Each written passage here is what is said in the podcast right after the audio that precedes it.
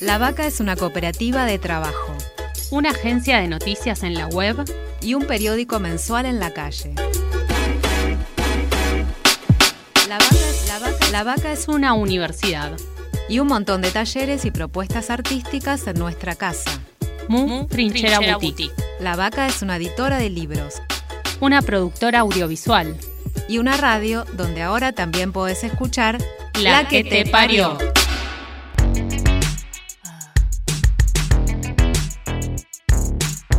Estamos gestando una nueva dirección, creando futuro. La que te parió. No me digas si te gusto, ni lo que tengo que hacer. Es mi vida, soy mi dueña. No tengo nada que perder. Ni cuentos de hadas, ni historias de terror. Mi pasión, mi deseo. Arman mi ilusión. Escúchanos, escúchate. De esto vos también sos parte. Un grito de liberación. La que te parió.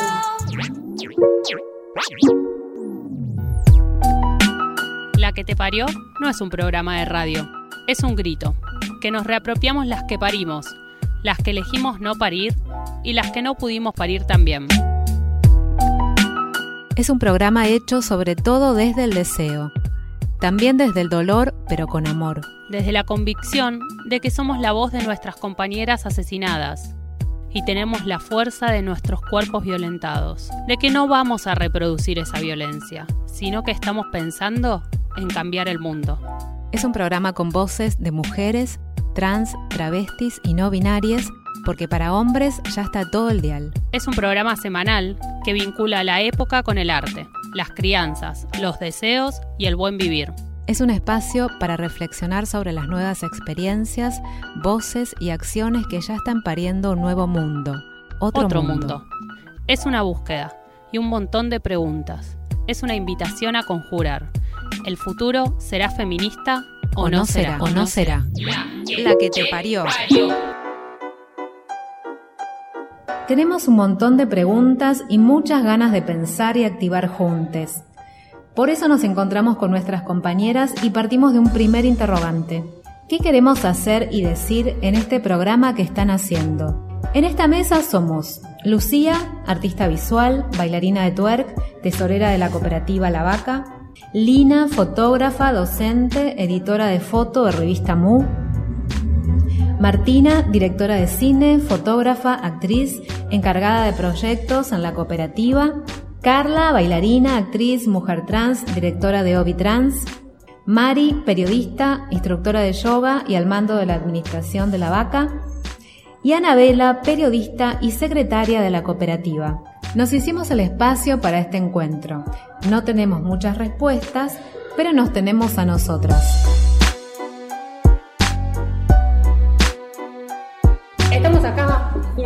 Sentadas, compartiendo, tomando mate, nos hicimos como un espacio de tiempo, un ratito, para encontrarnos, para pensar con todo lo difícil que es ser mujer y hacerse un ratito de tiempo. ¿Por qué? ¿Por qué estamos acá? ¿Qué queremos hacer? Bueno, me parece que este programa que básicamente se plantea eh, nuevas formas de crear y nuevas formas de criar, y me parece sumamente importante que en este mundo horrible en el que estamos podamos realmente reflexionar. No sé si vamos a encontrar una respuesta, pero al menos hacernos la pregunta y, y poder reflexionar en eso. Eh, necesitamos pensar nuevas formas eh, para no reproducir estos mandatos sociales que nos viven oprimiendo y me parece que entre compañeras que trabajamos hace tantos años y crecimos juntas muchas, eh, está bueno poder, poder hacerlo juntas y hermanadas. ¿De dónde les parece que nos agarramos para empezar a pensar este programa? Digo, con todo lo que transitamos, todas las experiencias que conocimos, eh, todas las notas y las fotos y los videos y los shows y las canciones y, y los, y todo lo que hicimos. Eh, ¿Dónde están nuestras referencias? ¿Dónde las ven? Yo pienso que, mm, digo, primero como poder encontrarnos es algo para celebrar también. em, de que somos todas partes de la vaca, de la cooperativa de trabajo, que también eso nos hace tener como una, una, una identidad y un crecimiento particular, donde, como decía Lucía, eh, estamos como hermanadas en la búsqueda y en el hacer. Y en cuanto a las, a las referencias, es, a mí siempre me interesa pensar eh, qué miramos y desde dónde miramos. Eh, también con Anabela hablamos mucho de qué escuchamos, qué gritamos y qué callamos, bueno, entre todas. Y mm, sobre todo pensando en las cosas que hacemos acá en La Vaca, miramos mucho la época, ¿no? La época nos va, nos va marcando algo. En mi caso, desde la imagen. ¿Cuáles son las imágenes de esta época? ¿Cuáles son las imágenes que, que hacemos nosotras, nosotres, eh, en esta época? Y mm, eso. Y desde el arte, que en esta mesa estamos sentadas una artista, bailarina, está Mari también, que sigue desde lo periodístico, lo cultural, hace muchos años, que también baila desde otro lado. Eh, Martina, que, que, también acompaña con la mirada lo cultural desde hace muchos años. Lu, que también es artista visual, pero aparte también baila. Somos una mesa que baila bastante. Eh, ¿De dónde nos agarramos o qué papel tiene el arte para, para poder pensar otras formas de hacer? A mí como persona trans el arte es una herramienta fundamental para poder visibilizar, eh, poder denunciar y hablar desde ahí, porque, porque el arte me parece que tiene que ser democratizado también eh, y también de ahí me pongo a pensar qué es el arte, para quién está hecho y quiénes los hacen eh, y, también eh, qué tipo de arte quiero hacer, porque, porque si bien el arte es, un montón, música, danza, teatro, lo visual, veo en cuál lugar yo me siento más cómoda, desde donde hablar desde la poesía puede ser, y, denunciar desde ahí, ¿no? Hablar, y también voy encontrando en, en otras, más que en otros, porque la feminidad es lo que me atraviesa, entonces desde ahí voy buscando eh, las referencias, ¿no? Susi en, lo trans, Marlene en lo trans, eh, no sé, la, eh, no sé, Lali Espósito en el pop, ¿no? Por así decirlo, y que también se, va metiendo en el feminismo ella, la música, también qué compartimos y qué no, porque también, digo, las diferencias de edades son también grandes entre nosotras, no hay no entre 20 y 40, entonces hay 20 años de diferencia. Eh, entonces también para mí es necesario escuchar las voces de las más chicas con respecto al arte. Sí, a mí me parecía interesante esto, digo, para quién está pensado el arte hoy en día. Para mí el desafío del arte, o sea, sabemos que es como una herramienta permanente de transformación, pero me parece que hoy en día está siendo muy importante, digo, el arte en la calle, ¿no? Y como que tiene ese desafío de cómo lo llevamos para que realmente pueda acceder todo el mundo.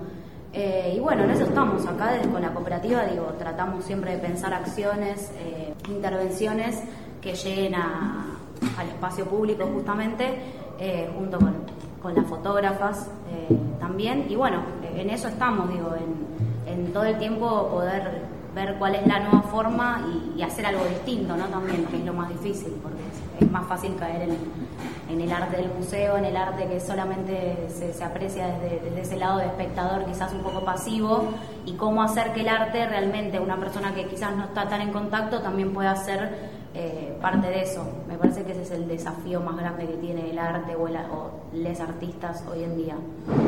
Sí, aparte del arte es como lo incapturable también, ¿no? Como hay algo de la esa incomodidad que tiene el arte que es difícil encontrar en otros espacios. Em, primero quiero agradecer este espacio porque me parece re importante.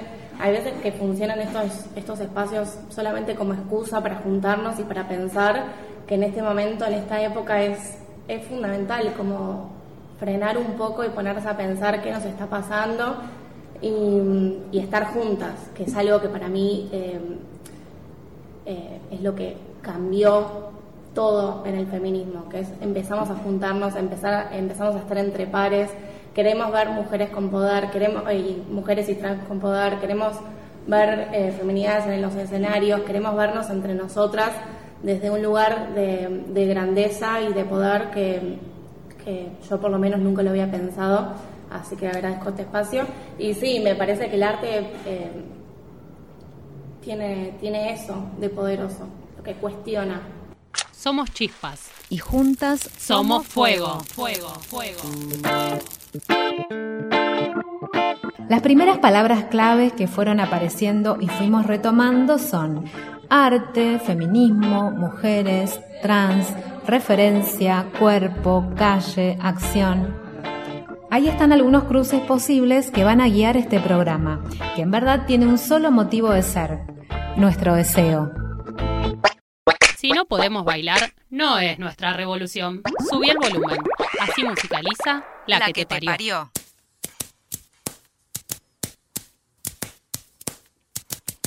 Celulítica, la pili.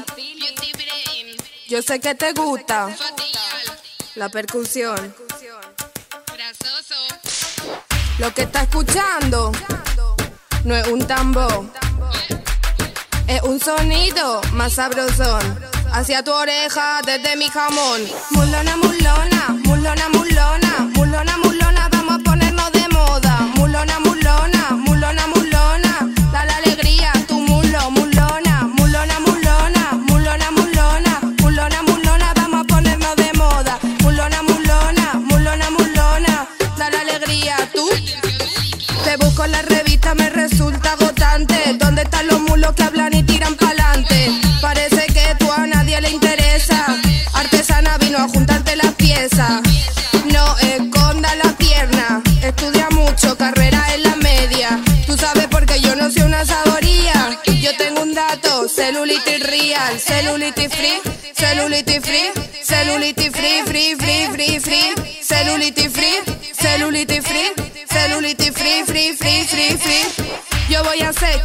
en la tele. ¿Por qué tanto miedo si tú también la tienes? Lo feca, está muy aburrido. No Photoshop, no peime un cocío. Mulona, mulona, mulona, mulona, mulona, mulona, vamos a ponernos de moda. Mulona, mulona,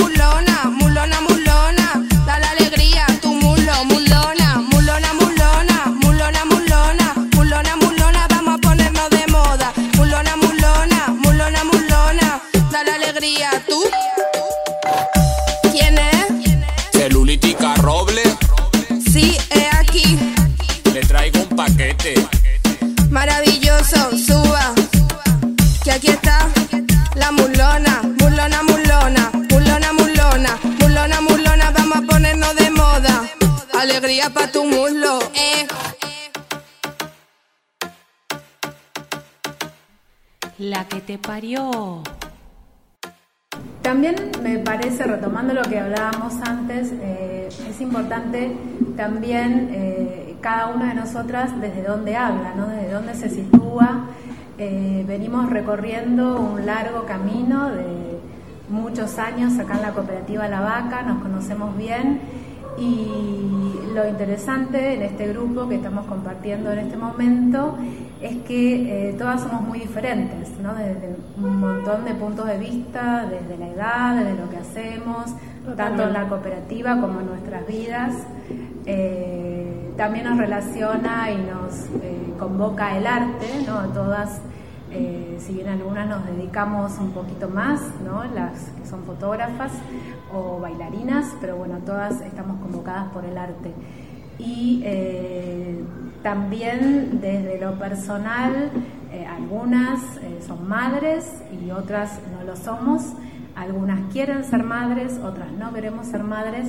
Entonces ese punto también me parece importante desarrollar y ponerlo en juego porque eh, para romper también con ciertos estereotipos ¿no? que estamos acostumbradas y que vinieron también con cierto mandato eh, de cómo uno tiene que vivir la vida y si hay que ser madre o no y, eh, lo importante es que eso nazca desde el deseo propio ¿no? de cada uno.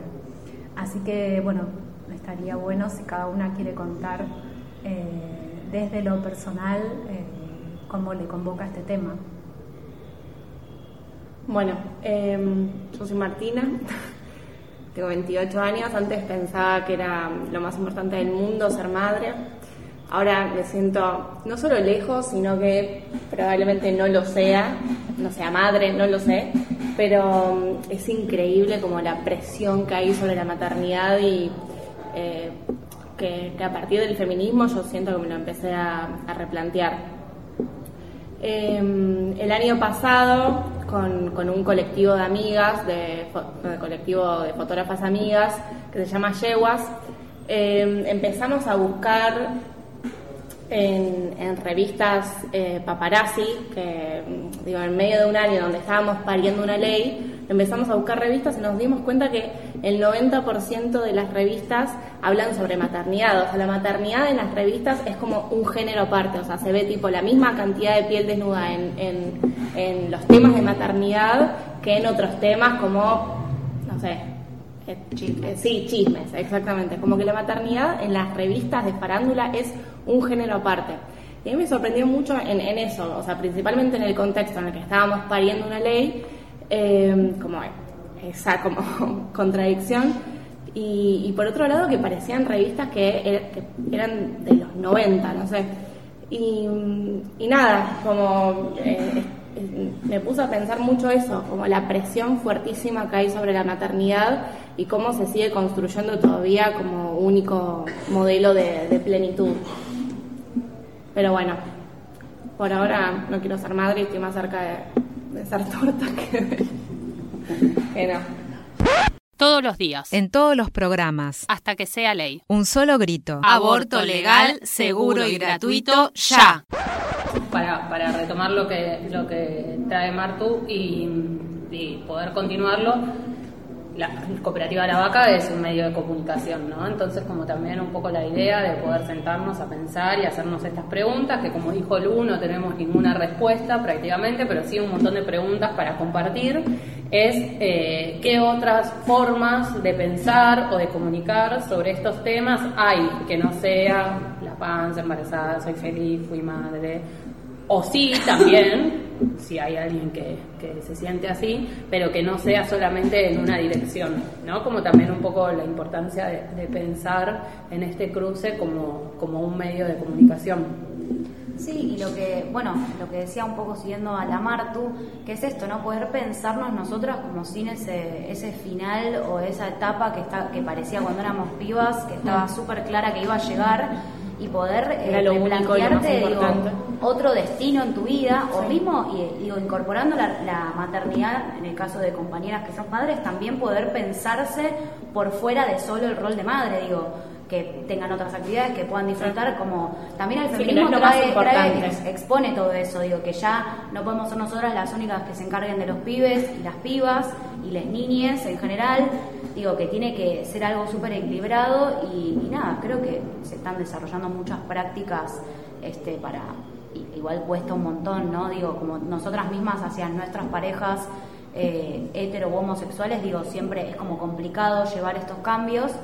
Eh, pero bueno, me parece que es algo que vale la pena hacerlo, eh, aunque duela el atravesarlo, digo, porque también hay que no es tan simple, digo, hay que tener las cosas claras, hay que saber poner límites, que sí, que no, dónde está mi deseo. Asamblea, Permanente, del, deseo. Pensaba también como mm, en el deseo de que veníamos hablando, el deseo en general que nos mueve y el deseo en su caso de la maternidad que, que puede estar, que puede ser súper fuerte o no tanto, digo, y que también suceda la maternidad, digo, tampoco, yo pienso que mm, tampoco debiera ser algo como que está impuesto, entonces tengo que decidir sí o no, digo, también hay, hay momentos, hay un montón de cosas, creo que también todo el camino que estamos haciendo ahora con el feminismo eh, abre otras posibilidades de pensarnos. Pero yo creo que no es algo que mm, está bueno como pensarlo anterior a la maternidad. Eh, para mí la maternidad no es que hace florecer algo que no estaba en cuanto al rol de la mujer, en cuanto a lo que vos tengas que ser, sino que por ahí, ante, ante esta nueva situación, acentúa. a lo que me refiero por ahí es decir, como mm, yo creo que también toda esta, todo esto nuevo que se está dando con el feminismo hace que nosotras nos planteemos cosas que no vienen desde la maternidad, vienen antes, sobre qué lugares ocupamos.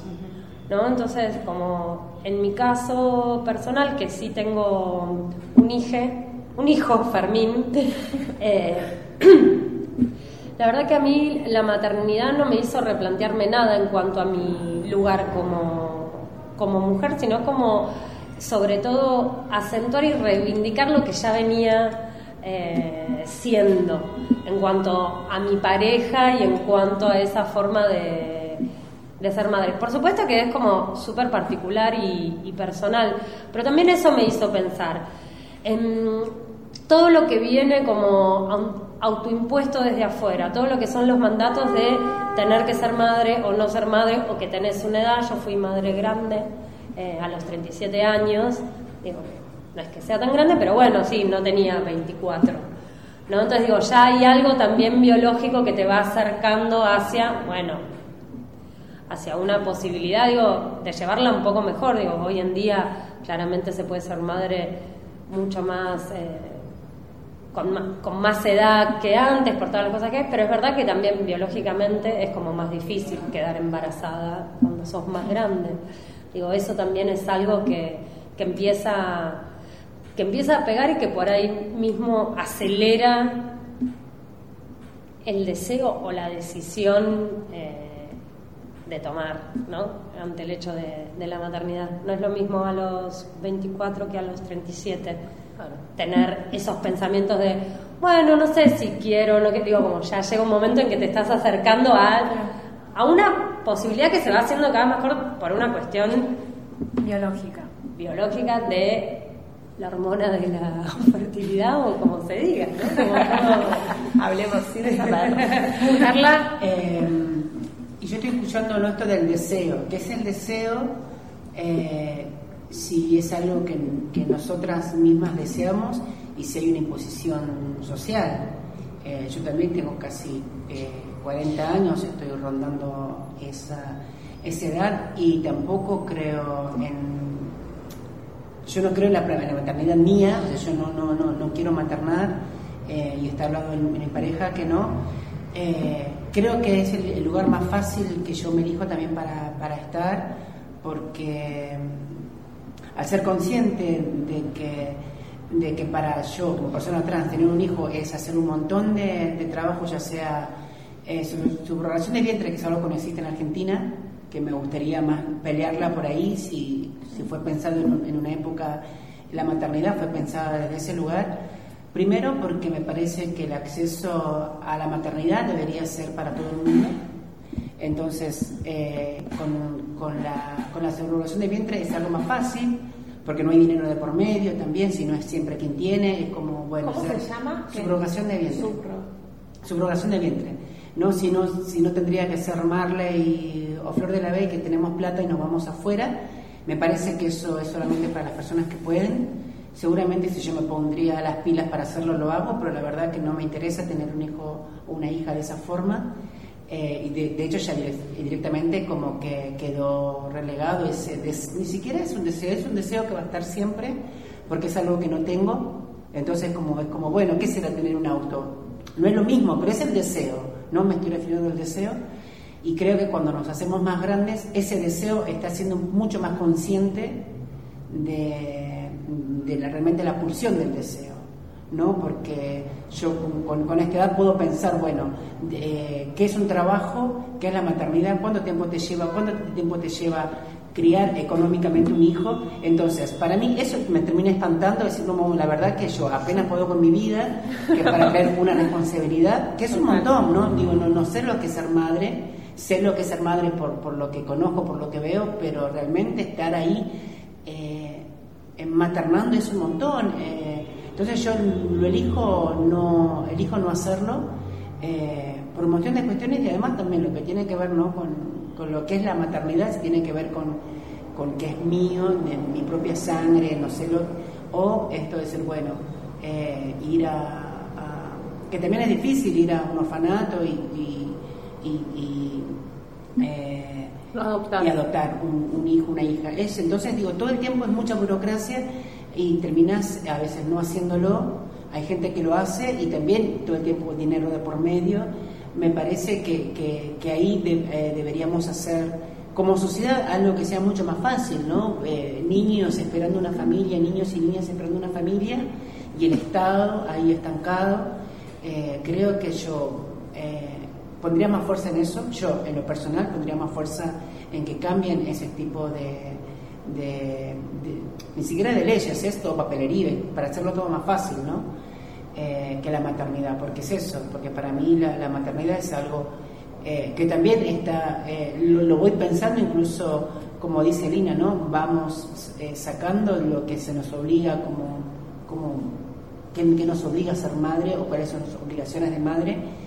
Bueno, apareció el Estado también y está bueno también pensar en cuánto construye el Estado de esos mandatos y esos estereotipos y cuánto hace o deja de hacer para desarmarlos y para que aparezcan otras posibilidades. Esto que decía Lina también, de qué pasa antes, ¿no? Antes del momento de, de ser o no ser madres, en qué lugares nos vemos, dónde nos podemos referenciar, dónde encontramos compañeras, amigas, dónde podemos decir, bueno, esto yo quiero como ella, ¿no? Como esto de que siempre son lugares a los que miramos, eh, que es algo que estamos desarmando, que me parece que, que, es un desarme colectivo, que por eso es lo más interesante y también lo más complejo.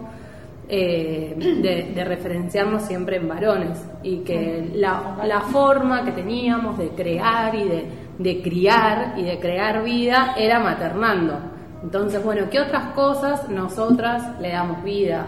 Hacemos que nazcan, acompañamos, acompañamos a parir en otras situaciones a otras, a hermanas, a hermanas que no quieren tener hijos, pero que tienen proyectos súper interesantes, que se maternan a ellas mismas, ¿no? Como poder, eh, la idea de este primer encuentro, que es también un encuentro con un otro que está escuchando del otro lado, es poder empezar a abrir estas preguntas para ir tirando el hilito durante este año y acompañarnos en esto de, de buscar posibles respuestas. La Vaca es una cooperativa de trabajo, una agencia de noticias en la web y un periódico mensual en la calle. Es una universidad y un montón de talleres y propuestas artísticas en nuestra casa. Mu Trinchera Boutique. La Vaca es una editora de libros, una productora audiovisual y una radio donde ahora también podés escuchar La, la que, que te parió. En La que te parió nos vamos a dar un lujo. En todos los programas vamos a escuchar un episodio de Crianzas, el micro radial conducido por la artista y poeta Susie Shock y producido por La Vaca, para crecer en la diversidad. A ver, ¿qué nos cuenta nuestra tía Traba? Radioactividad. Esto es Crianzas. Crianzas. Un programita que intenta eso de crecer en toda la diversidad. Dale.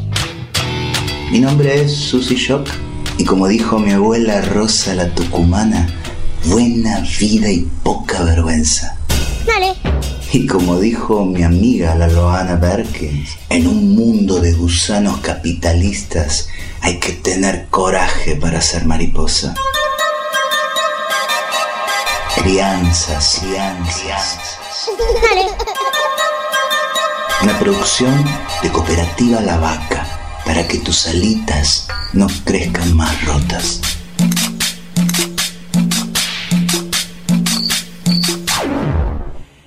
Esta noche no tengo miedo, las cañas me hacen de sonajero.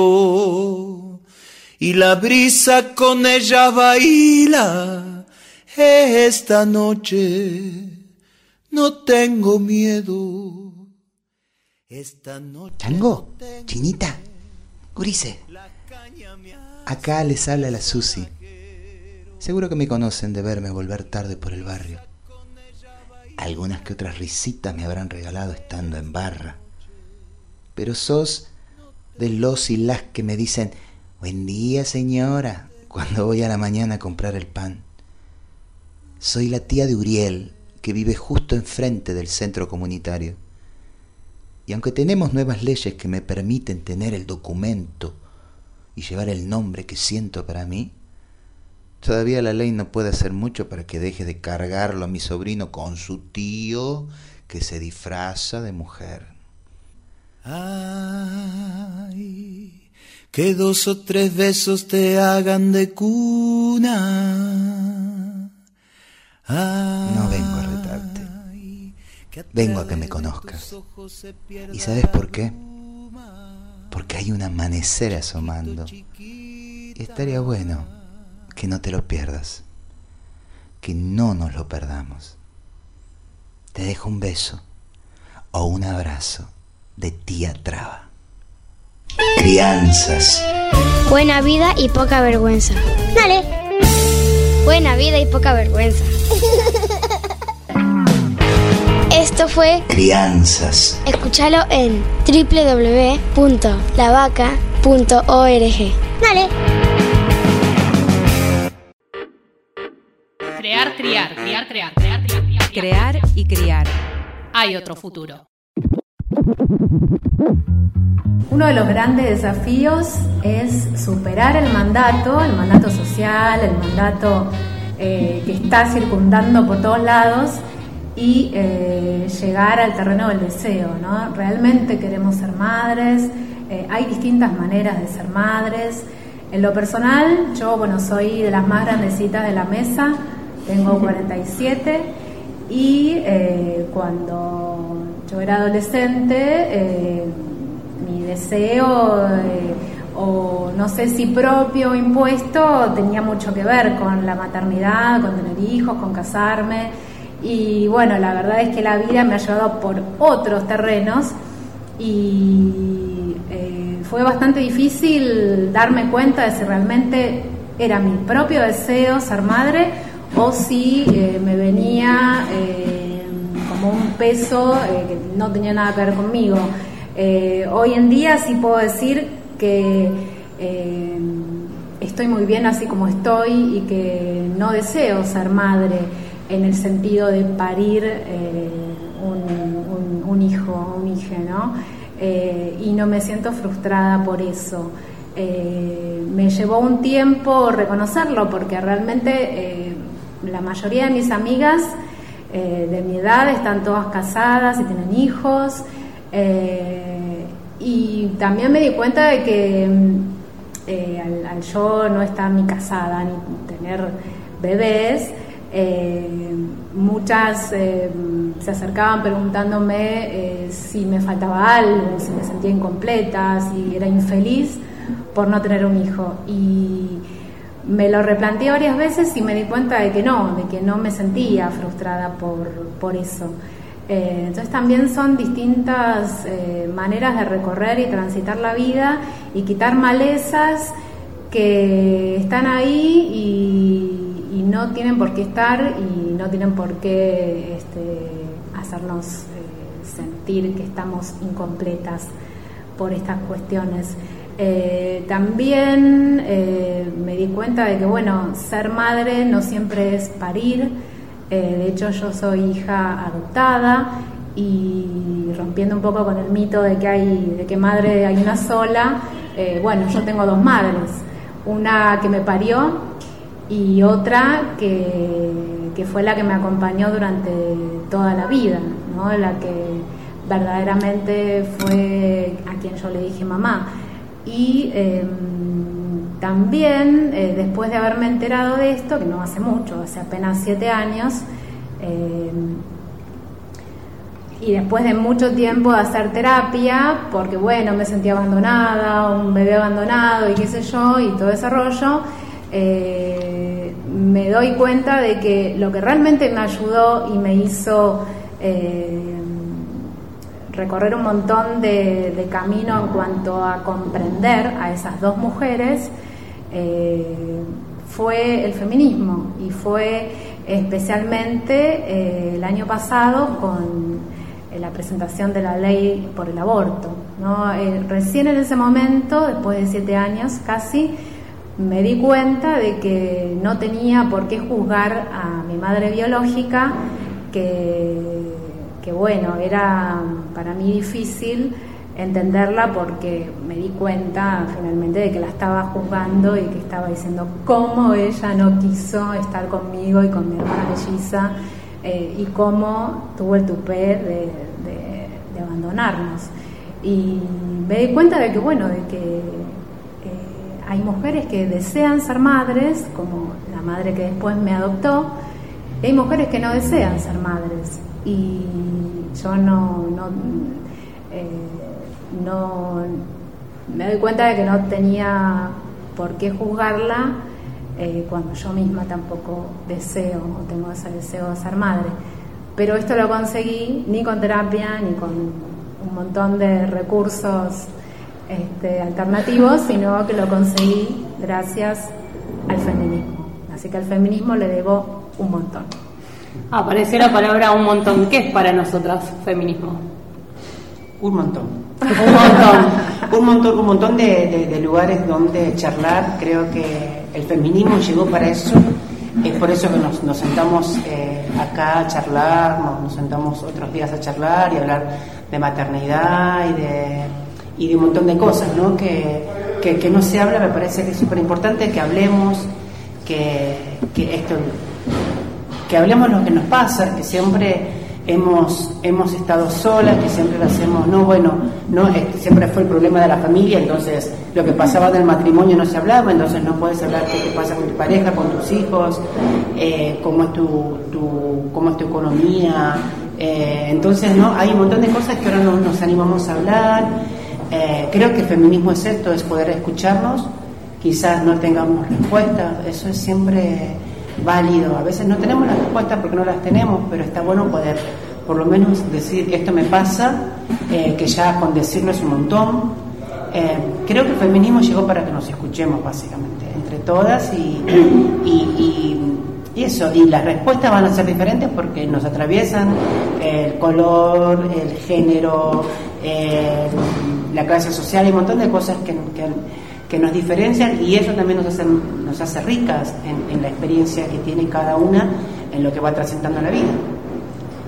Yo lejos de, o sea, creo que el feminismo, lejos de ser una teoría, es una forma de vida, es una práctica que permanentemente ponemos, tratamos de aplicar a nuestra vida cotidiana y a, todos los ámbitos, digo, laboral, privado, dentro de nuestras casas, eh, no sé, este, dentro de la facultad, dentro de todos los ámbitos donde estamos y que obviamente, como decía Car, eh, consisten permanentemente, digo, estar debatiendo, discutiendo, todas obviamente no hay respuestas, como este programa no las va a tener, tampoco sé si las tiene el feminismo, es como un camino a atravesar para poder estar un poco mejor y eh, para mí esto es clave y acá entramos con otra de, los puntos del programa, el tema de conectar con nuestro deseo, porque creo que si eso no lo hacemos, nunca vamos a poder lograr aplicar este feminismo del cual todas, todas hablamos y que a veces parece tan claro cuando lo pones en, cuando lo escribís o lo lees, pero después en, en, tu práctica cotidiana es tan difícil, ¿no? De aplicar.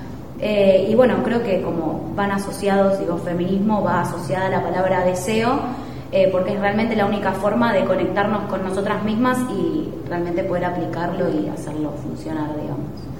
Yo creo que, mm, siguiendo lo que dice Lu, para mí el feminismo es justamente el lugar donde el deseo es posible, donde tiene toda su potencia, potencia como posibilidad y potencia como fuerza, ¿no? El lugar donde todo eso puede ser posible encontrándote, encontrándonos con otras, con otras, em, que vamos, vamos por esa. Y es un lugar em, que yo creo que es de, pura creatividad, donde podemos sacar la mayor creatividad que tenemos, todas, todas juntas. Y también siguiendo con lo que este programa propone, el feminismo como un lugar donde poder crear y criar entre nosotras y para todos. Y esto que decía Carla de, escucharnos, pero también de poder poner en palabras ¿no? Como encontrar una forma de poder nombrar algo que quizás creíamos que nos pasaba a nosotras y, y, que en realidad hay un sistema que hace que nos pase y también podemos crear de esa misma manera, como siempre dice una amiga y hermana nuestra, si somos parte del problema, somos parte de la solución, eh, podemos crear otros sistemas de poder estar juntas, de criar, de crear juntas. Yo soy madre de León eh, y, y si bien soy muy feliz siendo madre, no considero que eso sea todo lo que quiero hacer de mi vida, ni de todo lo que me da, ni, ni la única forma de, de ser feliz que tengo. Eh, sí, esto que, que retomo a Lina, que decía en un momento de que son momentos, ¿no? Como que hay un momento en que conectas con eso y que en otro momento volves a conectar más con vos y con tu propio cuerpo. Acabo de curarme de un cáncer, entonces es también poder reconectar con otra forma de vivir, que si bien estuve muy lejos de no estar viva, por suerte, pero sí es como de nuevo una pregunta de qué manera quiero vivir y cómo quiero sostener esa vida. Eh, gracias por este rato juntas y, la posibilidad de pensar. Y, y, como última propuesta, que como este programa es algo que estamos haciendo nacer juntas, que queremos que nazca a partir de este programa, que queremos darle vida acá, juntándonos, pensando, preguntándonos, poniéndolo en práctica, no solo en palabras y, y en la cabeza, sino en acciones que queremos empujar. Yo lo que quiero es eh, que tengamos voz pública, como en relación a, todo lo que estamos construyendo en este programa. Me parece que lo, lo más importante es que, que, tenemos que desarrollar el ejercicio de la voz pública, que es lo que nos tenemos vedado hace muchísimos años y que peleamos por estar más o menos en la segunda fila porque es un lugar que nos resulta cómodo, tenemos que salir de ese lugar, tenemos que empezar a hablar, tenemos que eh, pensarlo, desarrollarlo, perder la vergüenza, perder el miedo, agarrar el micrófono que, y nada, que se va a caer. Eh, para mí es cada vez que estemos acá me voy también pensando eh, en todo lo que dicen porque claramente eso me va a ayudar para yo estar mejor conmigo misma. Eh, y cuando estar afuera cuestionarlo todo afuera porque siento que todo lo que está afuera está mal hecho eh, eso no porque los medios todo el tiempo nos dicen cómo tenemos que casarnos eso que, que cuando estábamos afuera afuera del aire hablábamos no un poco que, que como si, si, el deseo eh, es algo que nos nace, pero nace a, raíz de algo, de que yo miro la tele, lo que miro en las películas. Siempre, para mí cuestiono todo el tiempo cuando veo una, una comedia romántica o cada vez que veo menos, es porque él siempre detrás de ella, si ella, ella no es feliz detrás de él, eh, y, es, y viceversa, y no son felices hasta que no tienen un hijo, hasta que se casan.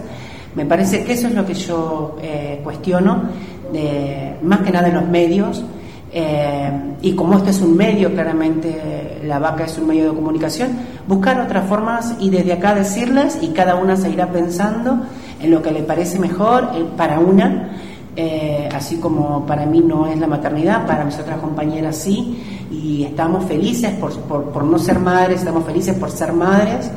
Y, y desde ahí nos vamos ayudando mutuamente porque no solamente se es madre teniendo hijos, ¿no? sino también eh, mirando cómo juega un niño o una niña en el parque y puede decir, che, no está bueno esto, porque lo conozco, porque he tenido hermanites, lo que sea.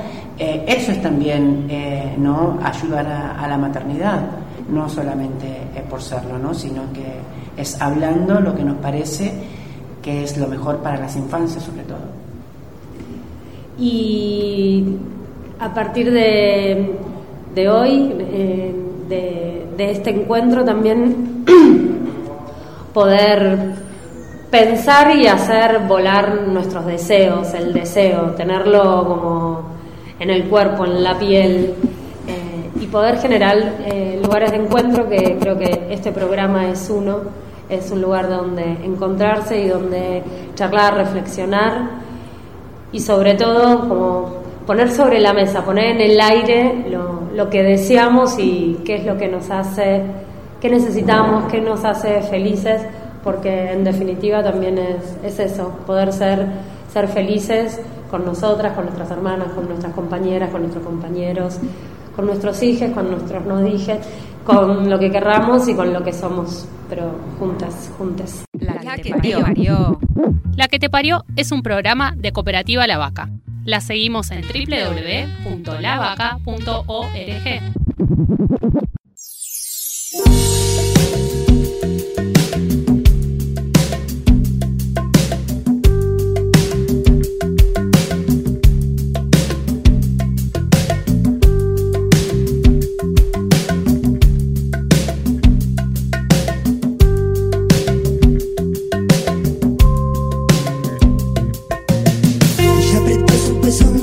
un y dijo Me miras todo el día, me haces sentir tan divina. Y con el pelo sudor mojó sus labios y dijo En el pasillo hace frío, ¿por qué no venís conmigo? Se me cayó la pared Arriba el techo se iba Ella agitaba su mano en su otro brazo levantado Y en puntitas de pie, las piernas como quebradas Yo no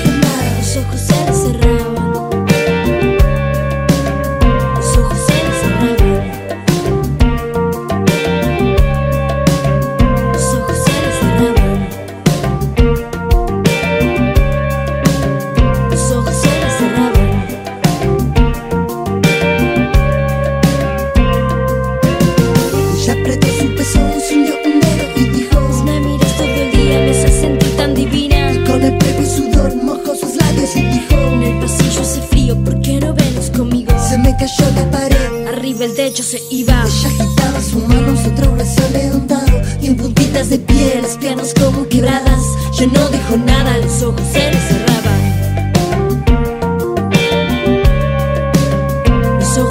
cerraban. Los ojos se le cerraban. Esta producción es una alianza de Cooperativa La Vaca y Cooperativa Radio Sur.